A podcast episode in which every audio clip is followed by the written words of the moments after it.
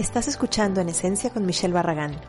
Este es un podcast sin pretensiones en el que te compartiré reflexiones, anécdotas y entrevistas. Y si la teoría de que las personas somos como espejos es cierta, puede que al escucharme en algún momento te reflejes conmigo. Gracias por estar aquí. Hola, hola, ¿qué tal? Estoy muy contenta de poder volver por aquí. Reconozco que he estado un poco o bastante perdida porque, mm, lo explico, mi hermana eh, se vino a vivir junto a su pareja, vinieron a vivir a, aquí a Cataluña y esto ha sido maravilloso, pero al mismo tiempo también me ha demandado como mucha energía porque hay un sinfín de cosas que tuvimos que solucionar, papeles que aún están por hacerse, en fin, ambas han venido a estudiar y mm, también esto me ha tenido como súper entretenida. Ahora ya como que comienza a ser algo más normal, ¿no? Pero al principio es, típico que quieres estar como ahí todo el tiempo, enseñarles todo. Eh, la verdad es que ha sido una experiencia muy, muy, muy bonita, pero que a la vez también me ha demandado mucho tiempo de mí, ¿no? Y ahora que todo empieza a ser un poco como más normal, he dicho, va, hoy eh, toca podcast. Y bueno, en la verdad es que también, eh, justamente estos días, pues también hubo una parte, digamos así como ha habido esta parte bonita de, la, de recibir a, una, un familiar y que no lo, no lo vivía yo desde hace 10 años, porque vivo aquí desde hace 10 años y ninguna de mi familia había podido venir por un tiempo largo, de hecho solo había venido mi hermana mayor. Entonces, la verdad es que me ha sido una ilusión enorme. Pero eh, había algo más que quería y que era que mis padres puedan venir este año. Y no está descartado del todo, pero digamos que en un primer momento no se puede. Por todo esto que está pasando por el COVID, pues el visado Schengen al parecer está un poco detenido. No en todos los consulados lo están tramitando, depende de los países, en fin. Que de momento pues creo que vamos a tener que esperar. Entonces, eh, la verdad es que ayer, eh, cuando me enteré de esto, mm, porque justo ha sido estos días, me golpeó bastante fuerte porque aparte de que me muero por verlos, y más que por verlos, mm, tengo muchísimas ganas de que ellos conozcan mi vida, porque tengo la sensación de que mi vida ah, hacia mi familia de alguna manera se ha quedado como detenida, ¿no? O sea, voy allá cuando, cuando puedo, eh, que tampoco puede ser tan seguido porque es cruzarte el continente, pero mi día a día eh, lo sencillo, ¿no? O sea, dónde me gusta tomar el café, eh, en dónde trabajo, eh, dónde está la escuela de mi hija. Como estas cosas más cotidianas son las que extraño compartir en familia, especialmente con mis padres. Entonces quería, quería vivirlo realmente y ahora de momento al menos no se podrá. Bueno, pero claro, ayer realmente no me hizo ni un poquito de gracia y lo pasé bastante mal por la noche. Pero luego también hoy he estado reflexionando sobre eso mismo y cuántas veces no nos pasa esto. O sea, cuántas veces no nos pasa que deseamos algo con todo, ponemos ahí la energía, toda la buena vibra, nos encomendamos a todos los santos y si profesamos una religión o qué sé yo. Y de pronto las cosas simplemente no salen. Entonces es como cachetazo en medio de la cara y, y como que yo trato, ¿no? Siempre de ver la parte como positiva, es, es parte de mi personalidad. Y todo esto ahora también lo estoy, lo estoy tratando de hacer, ¿no? Pero una de las cosas que más me... No quiero tampoco caer en el positivismo este ligero, porque no, tampoco es lo mío. Pero sí que he pensado, bueno, es que así como esto, ¿cuántas cosas me han pasado que he querido o sea, ¿cuántas, cosas, cuántas veces me ha pasado, perdón, que he querido algo con todas mis fuerzas y, no se dio? ¿no? O tardó en llegar o, o inclusive luego me he dado cuenta que, que, tal vez en ese momento fue lo mejor, ¿no? Que haya sucedido así. Esto, sinceramente, no creo que sea lo mejor con respecto a mí y mis padres, lo dejo claro. Pero bueno, me decía la malopsan, sufrir es no aceptar. Entonces estoy tratando de aceptar la situación para no sufrir. Pero también eh, justamente hoy quería un poco hablarles de esto, ¿no? ¿Qué pasa cuando tú quieres pones tu intención, lo visualizas, lo miras, tal, tal, tal, y no sucede. La frustración, ¿cómo te llega a ti? Porque a mí, eh, en un primer momento, me entra como rabia.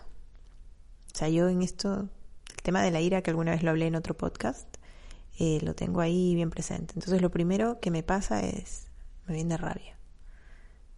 Sí, mucha ira cuando me frustro. Eso es en un primer momento. En un segundo momento, y de hecho ayer me pasó, en un segundo momento ya como que trato, baja un poco, me baja el yang de hígado, y entonces comienzo a, a, tratar de ver como, trato de, de, ponerme en perspectiva, ¿no? Trato como de alejarme de la situación y para poder verlo un poco mejor. Y todo y eso más que aparte de la situación, del hecho en sí, de que me muero de ganas que mis padres vengan, aparte de eso, hay otra cosa que es también como que viene ya como parte del ego, ¿no? De por qué no sucede. Si yo lo quiero y, me porto bien y pago mis impuestos, ¿por qué no sucede? O sea, si soy buena persona, ¿por qué no sucede? Entonces ahí también es como, hoy ya lo, lo veo de otra manera y pienso, bueno, es que hay que quitarle también peso. Cuando las cosas no suceden no es porque sea un castigo divino, ni porque seamos malos o no los merezcamos en realidad. A veces simplemente las cosas no suceden. A veces simplemente las cosas no se dan como queremos. Y esto no nos hace ni mejores ni, peores personas, ni más merecedoras, ni menos merecedoras. Simplemente para mí me hace humana. O sea, esta situación que estoy viviendo me hace humana. Y me hace de pronto ser un poco más empática, porque a raíz de esto y con gente que lo he comentado, inclusive personas que conozco que no son de aquí, eh, viven unas situaciones mm, realmente mucho más trágicas que la mía. O sea, yo al menos he podido ir a mi país, he podido visitar a mis padres con una relativa frecuencia. Pero conozco muchas personas que no han podido ni siquiera eso. Entonces, ¿y esas personas son menos merecedoras que yo? No. ¿Y el que puede traer a su, el mm, que puede ver a sus padres con frecuencia es más merecedora que yo? Tampoco. Es simplemente que pues hemos tomado unas ciertas decisiones, por ejemplo en mi caso tomé la decisión de venir aquí y, de instalar y hacer mi vida aquí. ¿no? Entonces al final es una consecuencia de una decisión que he tomado que a lo mejor me lo tuve que haber planteado de otra manera, no lo descarto. Pero sí que eh, hay una cosa que he hecho diferente esta vez y ha sido no victimizarme. Porque otras veces sí que lo hacía. Y por eso hablo de esto en el podcast, en este podcast, porque en otras ocasiones sí que me victimizaba.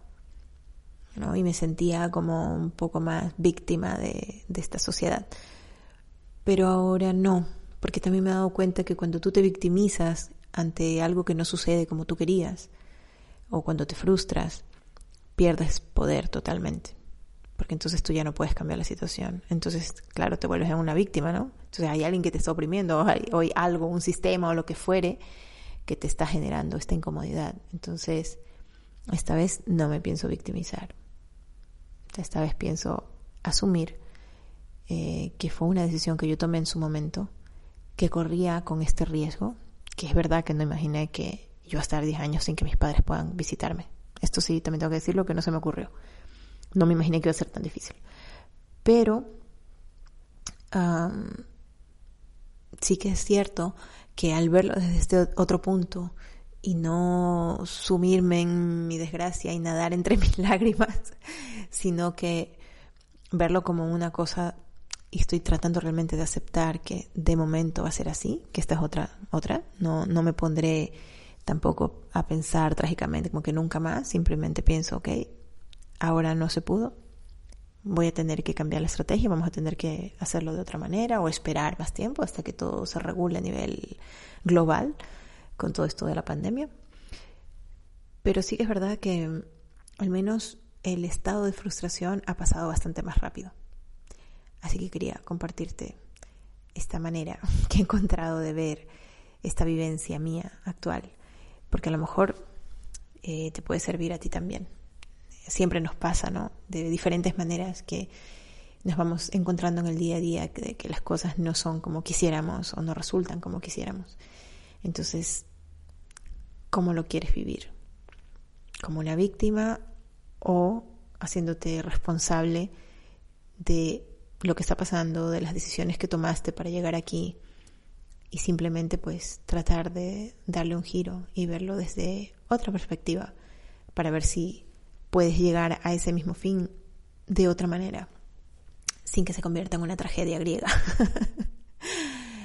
Así que bueno, eh, espero que de verdad estos días hayan sido muy fructíferos para ti de diferentes maneras y espero que si tienes a tu familia cerca lo valores, porque realmente es de valorar.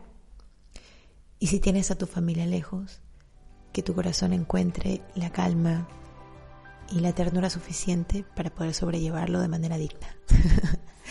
Nos vemos en un siguiente podcast.